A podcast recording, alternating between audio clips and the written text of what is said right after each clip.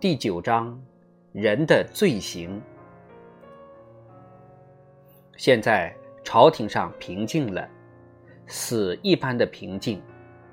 苏东坡携眷离都之时，当年仁宗在位年间的名臣如吏都已清除净尽，四散于外地。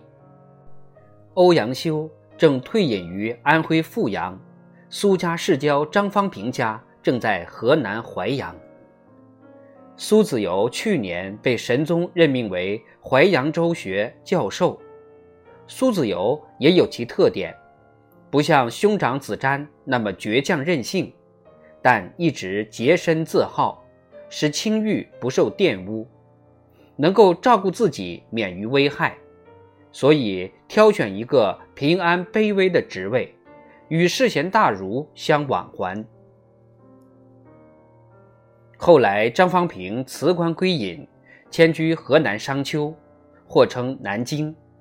子由请调至商丘为官。后几年，苏东坡往返京都之时，总是露宿张宅，向张方平请求指教，如对叔伯长辈。司马光与吕公著现在西京洛阳，过着退隐的生活。吕惠病重将死，死前他曾给皇帝一个难题求教：“臣本无素疾，欲执医者用术乖方，望投汤剂，率任情意，差之指下，或言四肢，尽成封闭，非知旦治剂之苦。”又将于心腹之变，虽然一身之危，故未足恤，其如九族之托，良以为忧。贤德的老宰相富弼不能平安度日，他已经降职为播州太守。当道认为他推销青苗贷款办理不力，并且他还胆敢上奏折称，此法行。则财聚于上，人散于下。这时，王安石的手下邓婉突然十分活跃起来，一看有机会可以效忠主子了，他向主子说：“可以控复辟阻碍新政之罪。”于是，宰相的显爵全被剥除，调至另一地方去任太守。但是，王安石余怨未足，对皇帝说：“复辟所犯之罪。”情如尧舜时之四兄，倘若只将他的宰相官爵褫除而已，何以恶阻其他奸邪之辈？皇帝对王安石所奏置之不理，任由复辟去担任那一卑小的职位。复辟在往就新职途中，路过南京，访问老友张方平。老相国感慨系之，他向张方平说：“知人甚难。”张方平说：“你说的是王安石吗？我认为了解他并不难。当年我有一次和他共办乡试，他就把一切老规矩都弄得乱七八糟，我就把他调离我的部下，再不理他。老宰相自觉难堪，又启程赶路，在老年，他常常仰望屋顶，默然叹息。”苏东坡离京之前，京中曾发生一次暴乱。在去年冬天，保甲制便已实行。新兵在乡村受军事训练，新兵疑心受训的用意，以为会调离家乡，开至北方去和外族打仗。于是，临近京都的村子里发生了示威抗议。骚乱之发生还另有原因。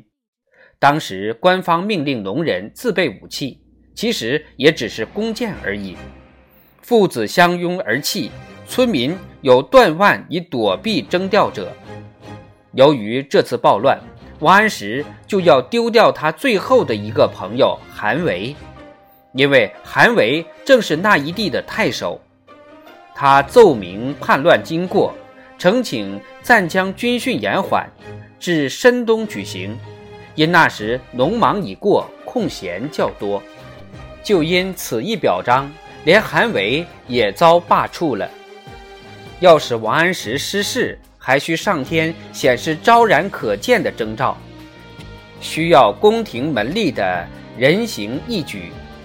在神宗熙宁五年，西岳华山山崩，皇帝至为慌乱，依照习俗，乃迁居另一宫殿，以示敬仰神之，并下令以粗粝三餐上进。此外，次年夏季到来年春季，一直干旱不雨，皇帝至为忧愁，不知如何是好。他问王安石，王安石回答说。旱涝乃是天灾，在尧汤之事也曾发生，无人之所能为者，只是力行善政而已。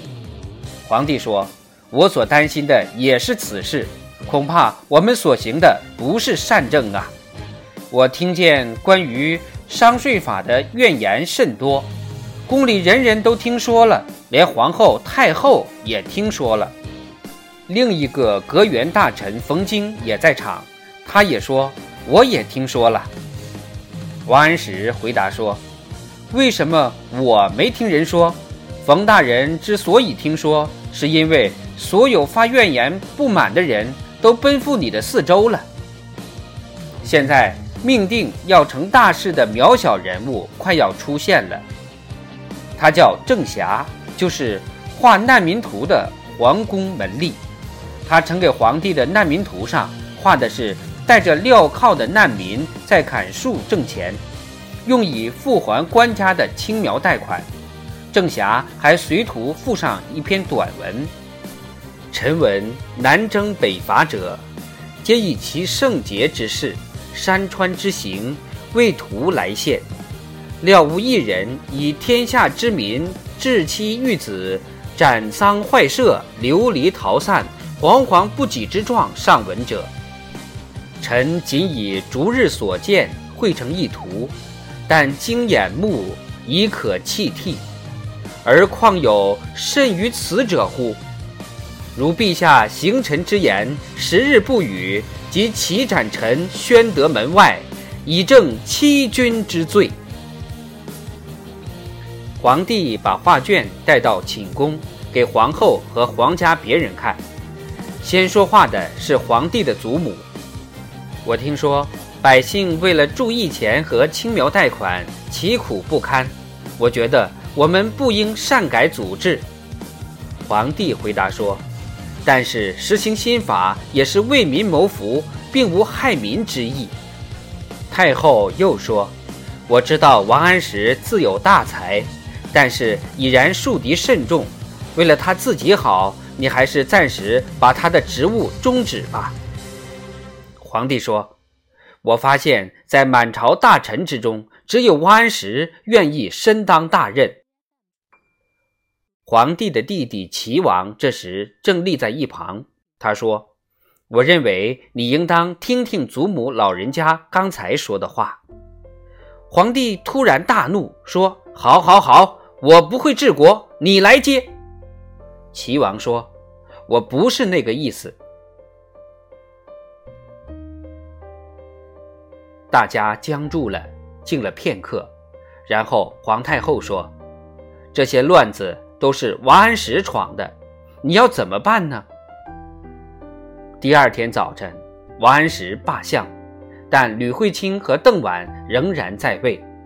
皇帝决定把商税法、青苗法。免役法、保甲法、方田均税法，一共十八种新法，终止推行。